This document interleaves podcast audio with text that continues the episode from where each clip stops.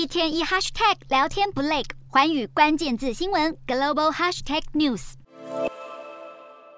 习近平取得第三任期后，持续将手伸进有钱人口袋，加上中国经济前景堪忧，越来越多中国富豪准备出逃，计划卖房套现移民海外，或是将部分资产配置到海外，以防万一。上海房管局的官网显示，十月底待售的中古屋达到十三点五四万笔，不但比九月增加百分之七点八，更比二零一二年底高出将近百分之三十。不止待售物件增加，连价格也走低。根据中国国家统计局数据，十月份上海中古屋价格环比下跌了百分之零点四。是去年十一月以来，上海房价首次出现环比下降。恒大烂尾楼问题也持续冲击房市，地方政府纷纷出奇招保交楼。海南政府也出新招，推出捆绑式卖地，卖出恒大烂尾项目所在的土地，并要求德标厂商必须完成保交楼任务。分析认为，这是地方政府在工地方面采用的创新做法，但涉及比较复杂的债权债务关系。德标企业要是没有考虑清楚，恐怕只会跟着被拖垮。